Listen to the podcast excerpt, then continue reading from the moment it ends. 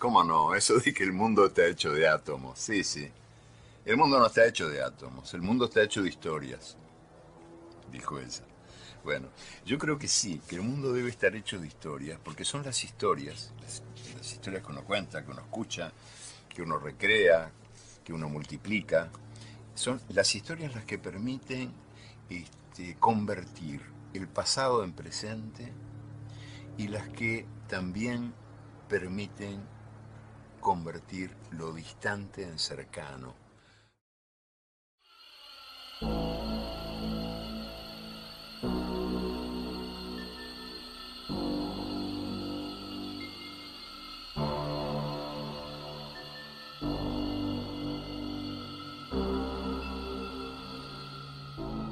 Bienvenidos sean a un nuevo episodio del Club de los Aparecidos.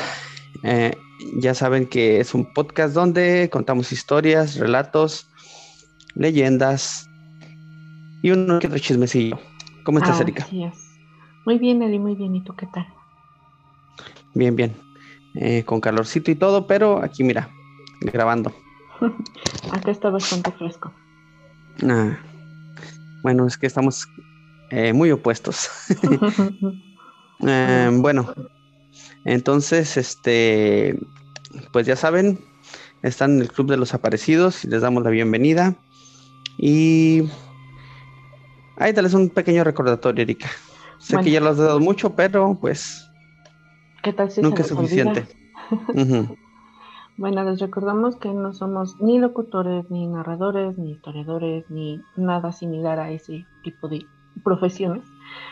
Este, solamente somos un par de personas a las que nos gusta mucho leer, escuchar y contar historias de México. Perfecto. Y entonces ya saben que si les gusta lo que escuchan al finalizar, pues pueden compartirlo con más personas para que cada vez seamos más los que eh, seamos así como que un poquito un poquito, una comunidad un poquito más grande o algo así. Pero, como sea. Entonces, este, pues ya saben, hay que compartirlo y si no, pues solo quédense callados y, o igual también, si quieren criticar, pues nunca es malo. son bien, son bienvenidos, este, cualquier eh, sugerencia, queja y crítica. Venga. Pues sí. De eso se aprende también, a veces. También. Cuando se quiere. Entonces, eh, ¿qué te parece, Erika? Si mejor ya pasamos de una vez a las leyendas. Perfecto, me parece muy bien. ¿Ahora sí sabes de dónde son? Sí. Ah, bueno. Vamos a empezar con esta. Es de Baja California Sur. A ver, quiero que, a ver si escuchas algo y me vas a decir cómo se llama la, leyenda. Ay, la del Hotel California. Exactamente. Entonces, eh, ¿sabes de quién es la canción? Ah, sí, pero no recuerdo el nombre del grupo de ahorita. uh, The Eagles. Ah, ok. Ok. Entonces, eh, básicamente todos sabemos que se trata de un hotel. Ajá. En Baja California Sur, donde hay espantos, donde hay fantasmas. O dime tú qué, qué es tu, qué es lo que sabes, Erika. Pues se supone que son fantasmas que se aparecen en ese hotel. La verdad no, no me sé muy bien esa leyenda, historia, cuento. Ok, pues está perfecto que no te la sepas bien. Porque vamos ahorita a platicar un poquito de esto. Entonces, te leo un poquito y luego después platicamos, ¿va? Sí, claro. Y comienza así. Hotel California, la leyenda. la, la controversial letra de esta canción que fue escrita en la misión en Baja California.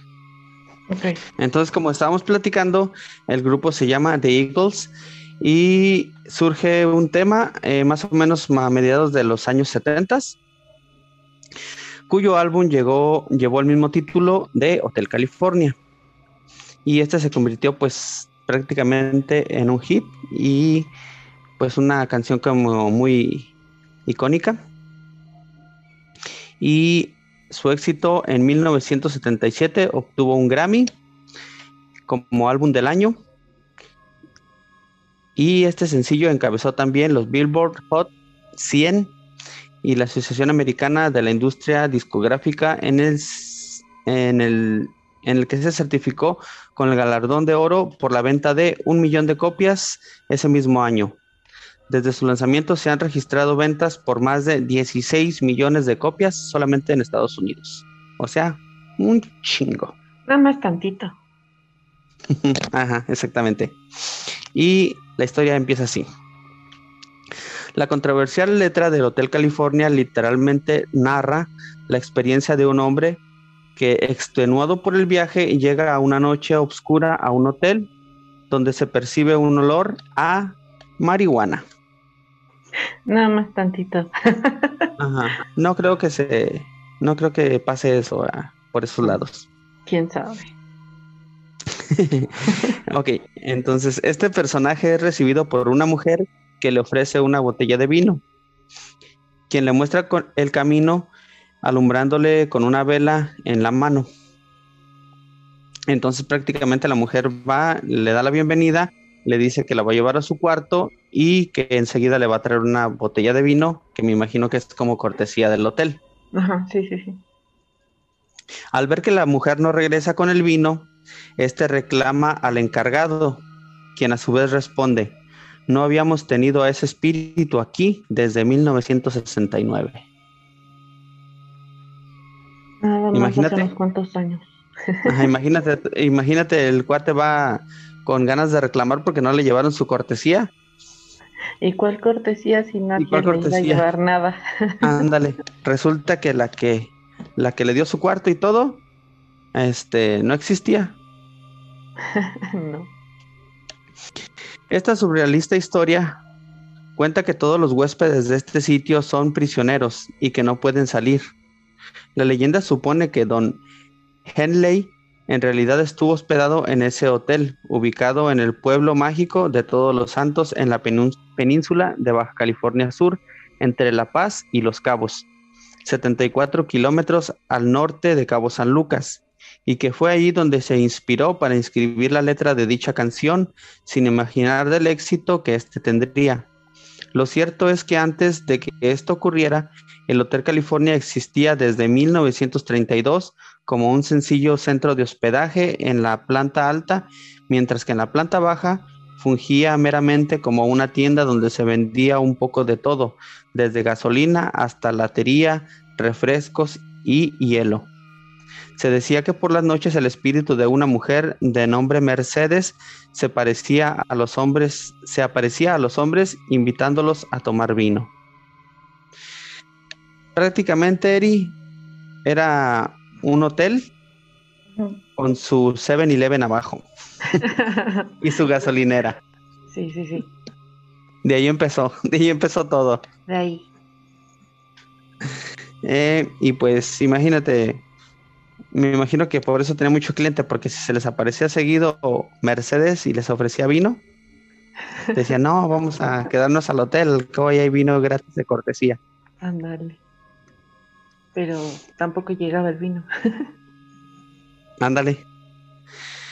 Dice que aunque Henley ha declarado en innumerables ocasiones que él nunca ha estado en ese lugar y que la letra no supone ningún tipo de alucinación fantasmagórica, sino que al contrario, que es una descripción metafórica del mundo de las drogas y de los excesos. Cierto es que sin duda alguna se trata de una de esas letras en las que solo el autor conoce el sentido real de, y el deseo de lo que se expresa. Entonces, ahí ya tenemos como que dos corrientes diferentes. Una que dice, ajá. dos versiones. Una que dice el autor de la, de la mm, canción que dice que nunca ha estado en ese hotel y que prácticamente es ah, pues algo metafórico, ¿verdad? Sobre las drogas. Y la otra versión que se dice que de los fantasmas. Entonces, cada quien llegará a sus conclusiones y, y escogerá la que más le guste. Cada quien sabe sus fantasmas. tras haber tenido varios dueños, el Hotel California es hoy piedad de unos canadienses que lo remodelaron conservando su fachada original para ofrecer el servicio de hospedaje en este encantador lugar, que es un verdadero oasis con frondosa vegetación, hermosos atardeceres y un clima con una envidiable temperatura templada.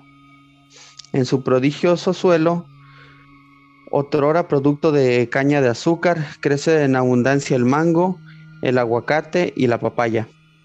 Aquí se puede sentir aún la tranquilidad de la provincia, la hospitalidad y la calidez de su gente. La leyenda de este bello rincón mexicano es refugio de artistas vecinos de todos lados, principalmente norteamericanos. Por todos lados se puede apreciar construcciones coloniales, calles empedradas y adoquinadas que parecen sacadas de un antiguo libro donde el tiempo no ha pasado. ¿Qué te parece, Erika? Muy buena historia. Muy interesante. Muy interesante. Entonces, ahora que ya te traje la historia, te voy a mm, decir la mm, letra de la canción y vamos viendo así como que en qué cosas tú crees que coincidan con una teoría y en qué con otras. Ah, ok, ok. ¿Vas a cantar? No. Ah, ya me estaba preocupando, por eso preguntaba.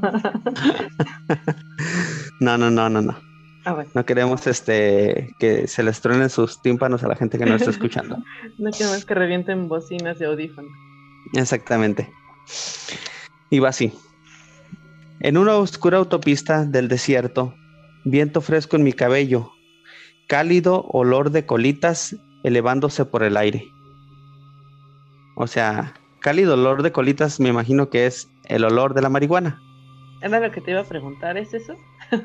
sí, sí es eso. Me imagino, ah, pues es lo que más se le acerca. Prosigo. Más adelante a la distancia vi una luz brillante. Mi cabeza se puso pesada y mi vista se oscureció. El cuate se iba durmiendo manejando. Ajá, sí. Ok. Tuve que parar para pasar la noche. Ahí estaba ella, en la puerta. Oí la campana de la misión y pensé para mí mismo, este podría ser el cielo o el infierno. O sea, estaba indeciso, aún no sabe. Sí, o sea, como que estaba muy raro, me puedo quedar ahí, pero me puede pasar algo muy feo, porque es... Si se veía que olía marihuana y había mucha gente, pues se veía que estaba peligroso en el asunto. Pero podría ser el cielo porque también ya estaba muy cansado y podía como que descansar y tomar fuertes, fuerzas. Luego ella encendió una vela y me mostró el camino. Había voces por el pasillo.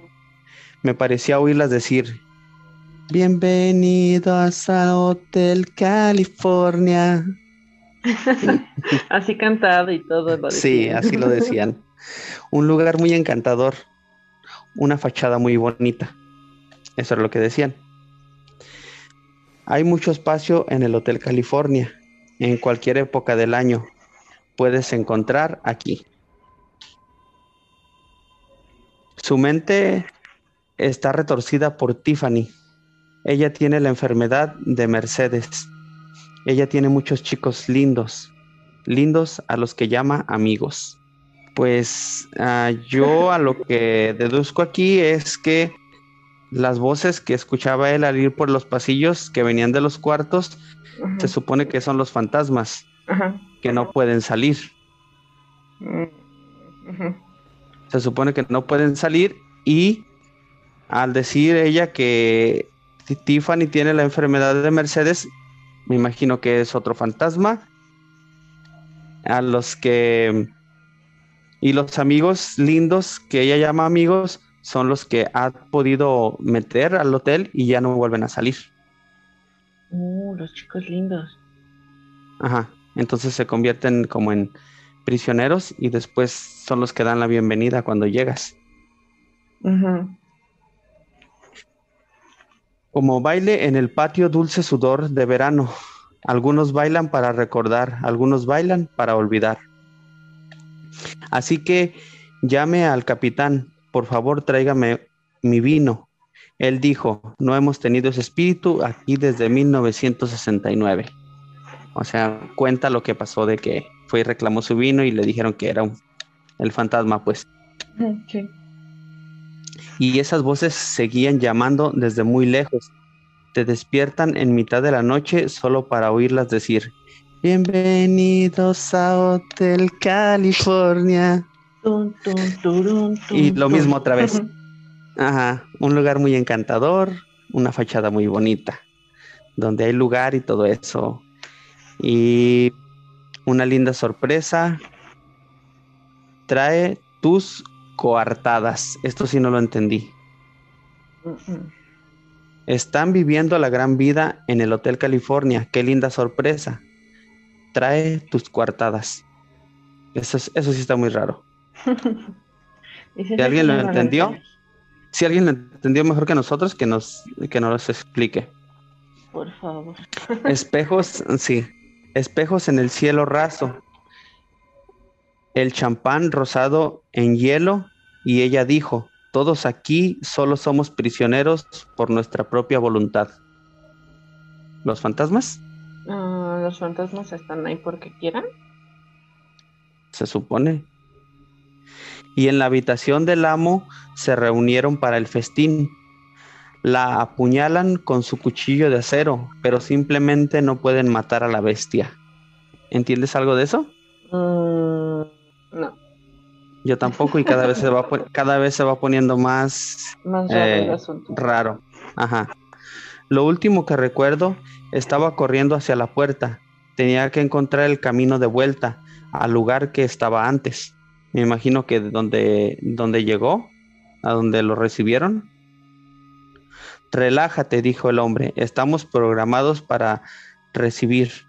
Puedes pagar tu salida cuando quieras, pero nunca puedes irte esto sí fue lo que me movió un poquito, porque fíjate, alguien le dijo, relájate, estábamos programados para recibir, puedes pagar para salir cuando quieras, pero no puedes irte.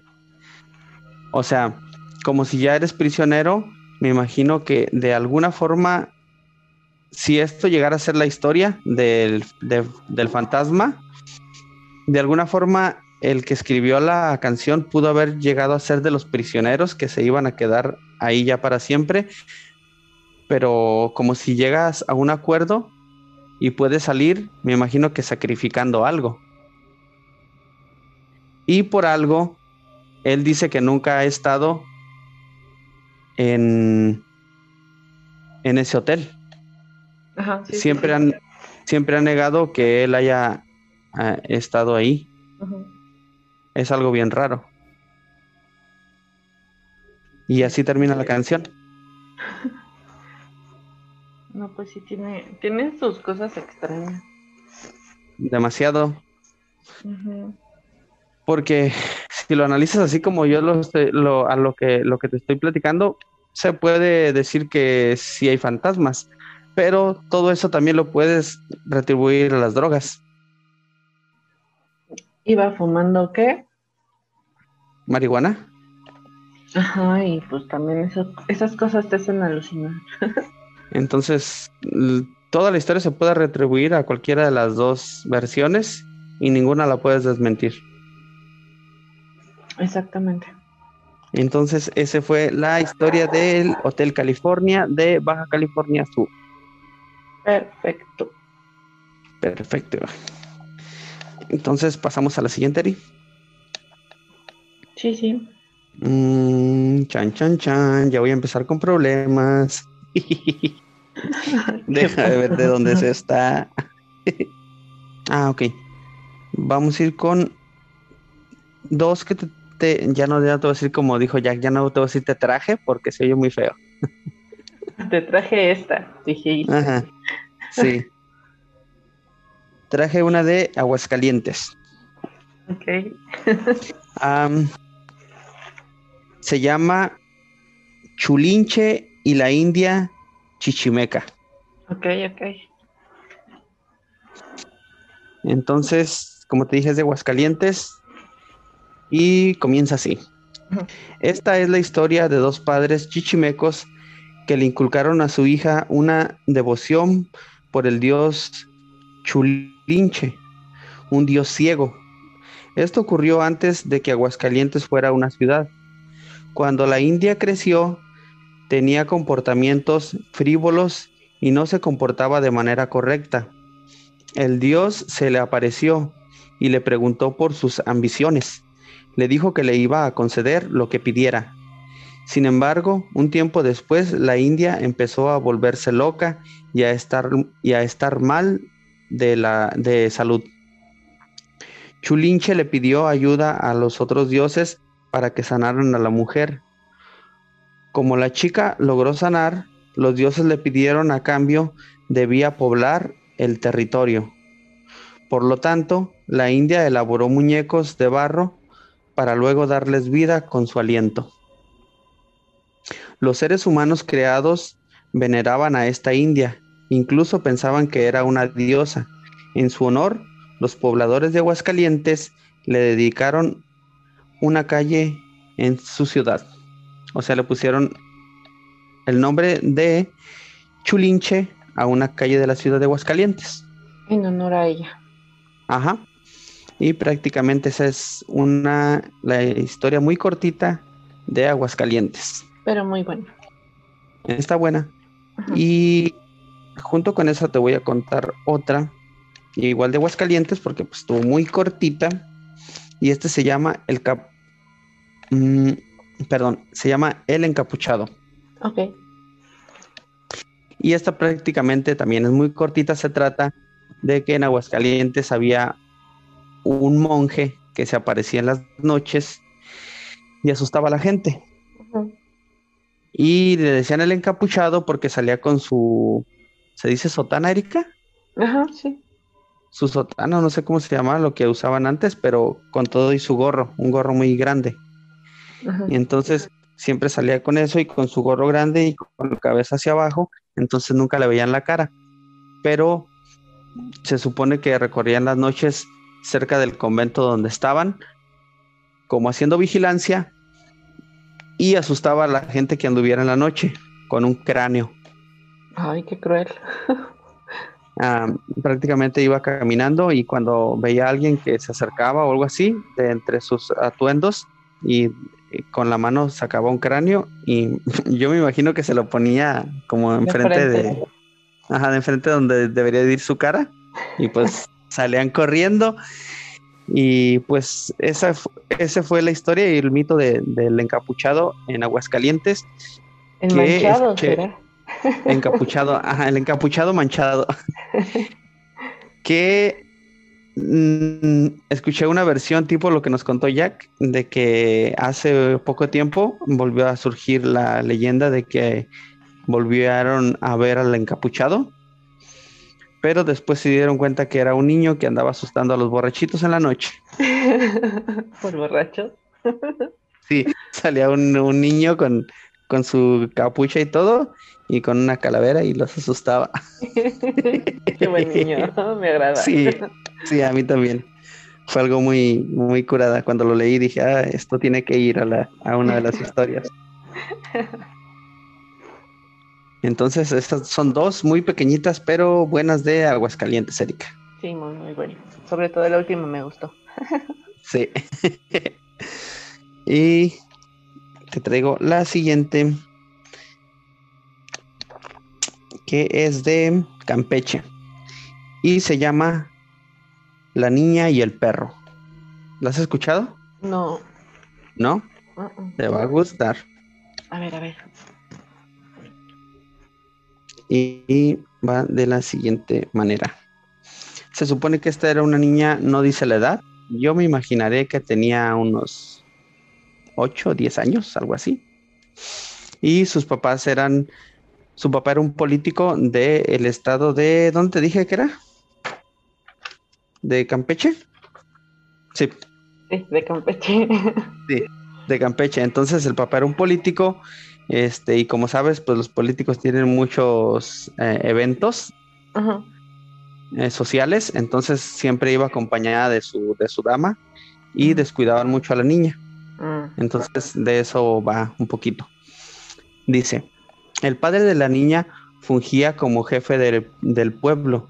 Debido a su trabajo solía viajar mucho acompañado por su esposa. Cuando partían de viaje dejaban a la pequeña al cuidado de los, de los sirvientes, razón por la cual ella se sentía muy sola y abandonada. Un día la pequeña se armó de valor y les comunicó a sus progenitores que vivía muy sola a causa de sus constantes viajes. A fin de remediar la situación, sus padres decidieron comprarle un perrito. O sea, no dijeron así como que Ay, vamos a preocuparnos más por ella o que viaje con nosotros. No, le compramos un perro y que se siga quedando con los sirvientes. Un perrito. esta fue su decisión, su solución, perdón. Así lo hicieron y desde el principio el perro y la niña se convirtieron en los mejores amigos del mundo. El perro cuidaba y vigilaba de la jovencita con amor y lealtad, y la niña le quería tanto que permitía que se, que se durmiese con ella en su amplio lecho. Por las noches, el amoroso perro le lamía las manos con devoción. Me imagino que la niña dormía en su cama y, y, el perrito abajo y ella así como que bajaba la mano de su cama y el perrito le lamía. Ya sé cuál es. Ajá, continúa. Una noche fría y lluviosa, los padres se ausentaron para acudir a un evento importante del pueblo, pues se celebraba la fiesta del Santo Trono. Así que dejaron a la niña sola con el perro por la noche y ella en la cama sintió la lengua del can que le lamía la mano, como era ya costumbre. Al sentirlo la niña se durmió tranquila, pues estaba acompañada y se sentía segura.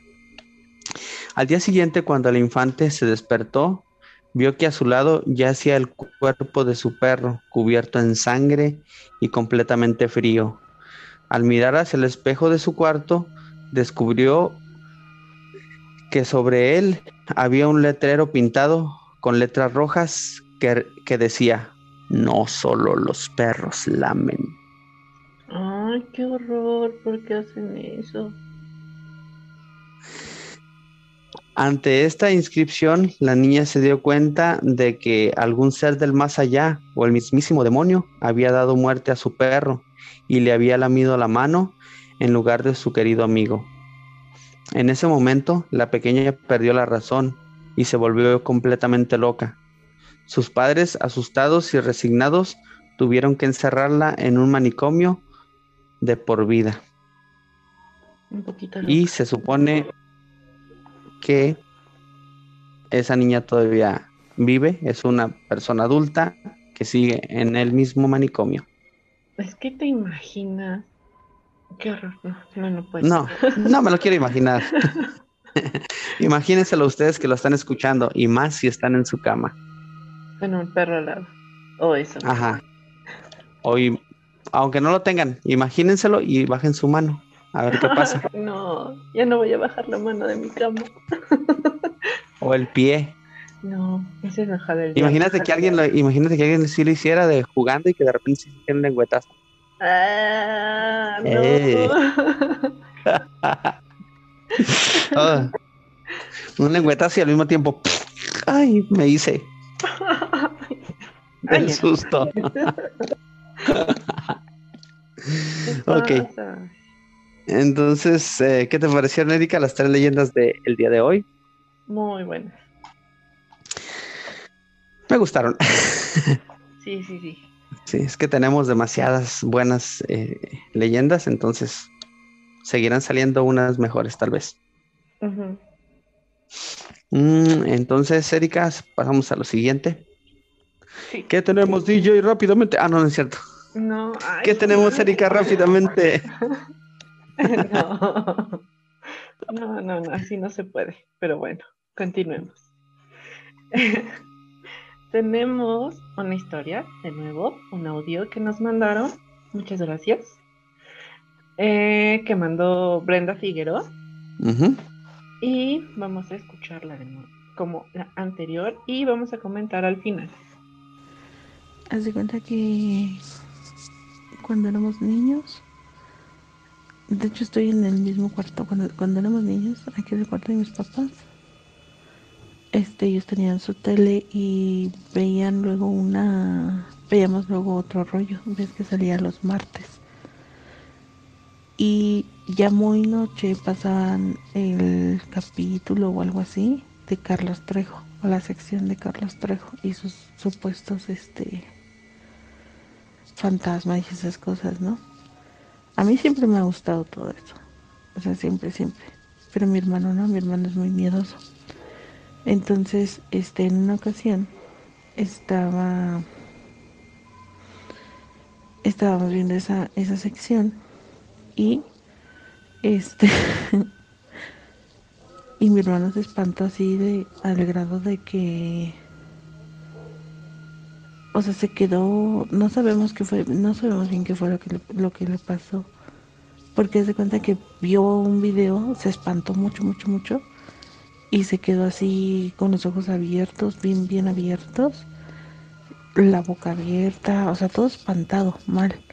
Y mi mamá, que te dije, que no sé qué, que no lo vieras.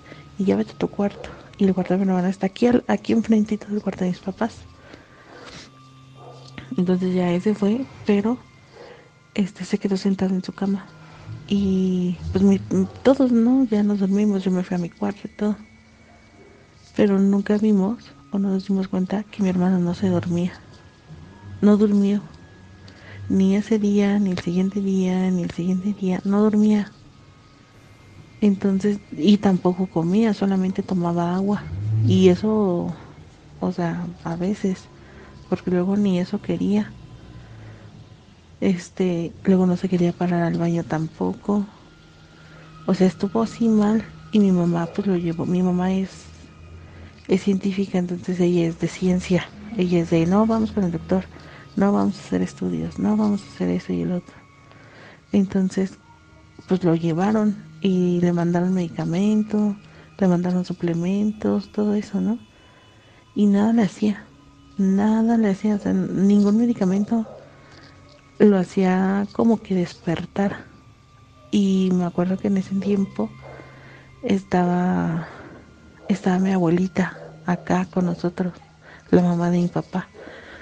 Y pues ella es de rancho, así de rancho a rancho, o sea, de que, de que está, este, ¿cómo te diré? O sea, así bien de rancho, o sea, que, que su casita está ahí en, en la montaña, en el pueblo, este, que hacía su, prendía la estufa, o sea, no era estufa, era como un tipo horno, con leña, con carbón, así de rancho a rancho. Entonces, este, dice mi abuelita, no, pues es que, pues que yo no sé, pues, dice que tenga, pero pero hasta me da pena decirle a Male, Male es mi mamá.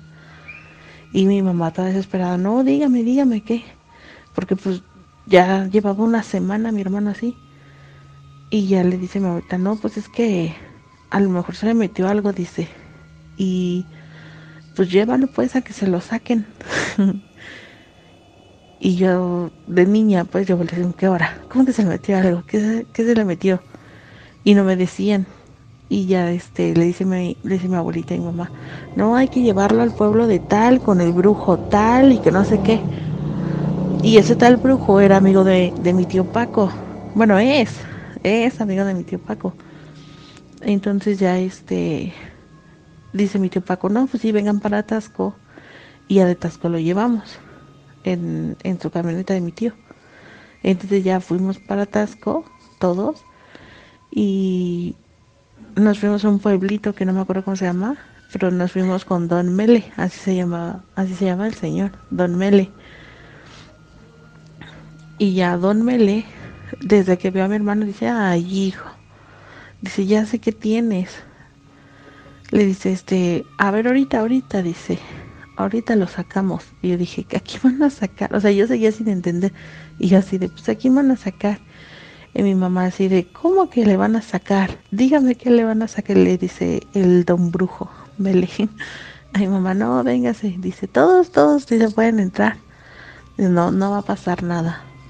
Dice, nada más que aquí a mi amiguito, dice, este, aquí mi amiguito tenía la puerta abierta y los dejó pasar. Y yo así de, ¿quién dejó pasar? ¿De qué está hablando, no? Y ya entramos a su casa de, de Don Brujo y haz de cuenta que, o sea, era un terreno enorme, pero nada más tenía como tres cuartitos de tabique y todo lo demás era, era, ay, no sé cómo se le dice, era de este como terreno para gallinas, tenía gallinas, tenía este vacas, tenía unos toros, así, enorme, este, enorme pero muy sencillo, o sea, lo separaba una pinche este reja de alambre y ya. Y, ya entramos y todo, y dice Don Mele, a ver, este, ahorita le dice a su esposa, ahorita pásame los huevos que tienes ahí. Y ya Don Mele hizo un círculo como de cal. Todavía me acuerdo que era, no era sal, era como, como harina o cal, algo así. Y ya hizo un círculo y ahí puso a mi hermano. Y le dice, tápate con esta sábana blanca, dice, pero para que no te dé miedo, tú ve a tu mamá. O sea, nada más se la tenía que poner de, de la cabeza para hacia atrás, hacia la espalda. Y mi hermano ya se puso esa cosa, pero no hablaba. Te digo que no hablaba, no comía, no nada. O sea, estaba ahí nada más. Y este, el primero lo empezó a limpiar con un huevo. Este, lo, el huevo lo empezó a pasar por todo su cuerpo y todo. Y truena el huevo en un vaso con tantita agua y el huevo salió negro. Y yo dije, ah, cabrón. Y mi papá, mi papá no, no era tan fuerte en ese aspecto, o sea, de cosas que le pasaran a sus hijos, o sea, nosotros no era tan fuerte. Entonces él quería empezar a llorar porque no sabía pues que tenía mi hermano. Y ya mi mamá le dice, no, no, no, dice, vete para allá, vete para allá. Dice, yo aquí me quedo. Y mi mamá veía a mi hermano en los ojos. Y este, ya mi papá se fue por allá con las gallinas. Y ya allá de las gallinas él estaba llori y Y decía, pero ¿por qué? O sea, yo no entendía. O sea, se me hizo así súper raro que saliera un huevo negro. Yo jamás había visto un huevo negro. Y bueno, ya no. Este lo limpió con unas ramitas y no sé qué, quién sé qué tanto le estaba dice dice. No sé ni qué idioma, no sé en qué dialecto, no lo sé. Pero estaba dice dice unas cosas el, el don brujo don Mele. Y mi hermano como que se movía, pero como que era involuntario, ¿sí me explico? Porque, o sea, de repente movía un hombro o de repente movía una pierna, pero así como con brinquitos, así. Y decía, bueno, ¿qué, qué tiene, no? Y mi mamá, no, no, no, tú a mí veme, tú veme a mí a los ojos. Tú una parte de estos ojos de mí, que no sé qué. Y ya Don le dice, a ver, dice, ahora sí, dice, ya, ya hijo, dice, ya casi acabamos. Dice, ya más ahorita, dice, o se salen o se mueren. Y mamá y yo nos volteamos a ver según qué hora este ve que está diciendo y agarró un, como un cuchillito de madera y se puso atrás de mi hermano. Y él como que al, o sea, a la distancia no no era algo que mi hermano sintiera. O sea, como más separadito de él, le según como, como si clavara el cuchillo a la altura de su estómago y lo hacía hacia arriba. Y cuando Don le hacía hacia arriba el cuchillo, este, mi hermano como que quería vomitar. Y así estuvo un rato hasta que mi hermano vomitó algo, vomitó como como si fuera leche cortada o así, algo blanco y feo, viscoso. Y cuando salió eso, empezó a escupir, a escupir. y voltea a ver a mi mamá y le dice, ya me siento bien. Dice, no sé, dice, pero ya me siento bien y tengo mucha hambre. Y pues ya mi mamá se soltó a que, ay, mi hijo, que no sé qué. Y todo, ya mi papá regresó de con las gallinas y ya abrazaron a mi hermano y todo. Y ya le, nos explicó Don Mele, hasta ya después, que lo que traía mi hermano eran espíritus viejos que no se querían ir, que ellos se querían quedar. Y que entraron a través del miedo de mi hermano. Y que mi hermano pues es, o sea, eso es como muy miedoso, es muy susceptible a que los espíritus entren en él. Y mi mamá dice, pero es que estaban los dos. Dice, o sea, también Brenda vio lo mismo. Brenda, o sea, igual, ¿no? Todos estábamos viendo lo mismo. Y dice mi mamá, ¿por qué solamente a él? Y ya nos explicó Mele eso que era, porque mi hermano era, o sea, su espíritu de él, su espíritu es noble. Él no, pero como que su espíritu es muy noble. Y sí dijo así de, no, dice, esta niña no, Dice, esta niña es, dice, aguas con ella. Dice, es igual que usted, le dice a mi mamá. Le dice, él tiene el alma más, dice, del lado del papá. Y te digo que mi papá andaba por allá llorando con, las gallinas. Pero, o sea, ese, ese fue como que el más, el que más recuerdo. La historia así más, que más recuerdo, que más, hasta como que me da miedo no mucho, pero sí me da miedo. O sea, de porque es algo que yo viví.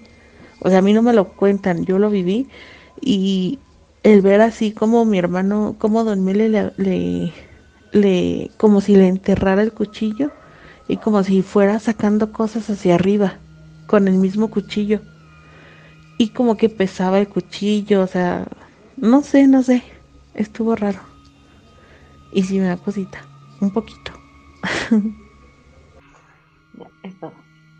¿Ahí terminó? Sí. O sea que ni se despidió. ok. Entonces, ¿qué te pareció a ti, Erika? tu comentario. Muy interesante, sobre todo eso de, de que se aprovecharon de, de que era, de que tenía miedo. Porque eso fue lo que entendí, que entraron al cuerpo de su hermano porque tenía miedo. Nunca había escuchado algo así. Ajá. Yo había escuchado que los llamaban así como que es muy susceptible o algo así. Ajá. O personas pues, que tienen luz o... Ay, me Ajá. ya te andan asustando, Erika.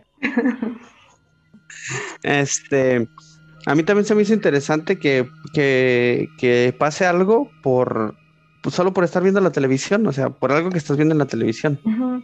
Que ni siquiera fue algo así como que ah, lo estaba viviendo en, en, carne propia, como se dice.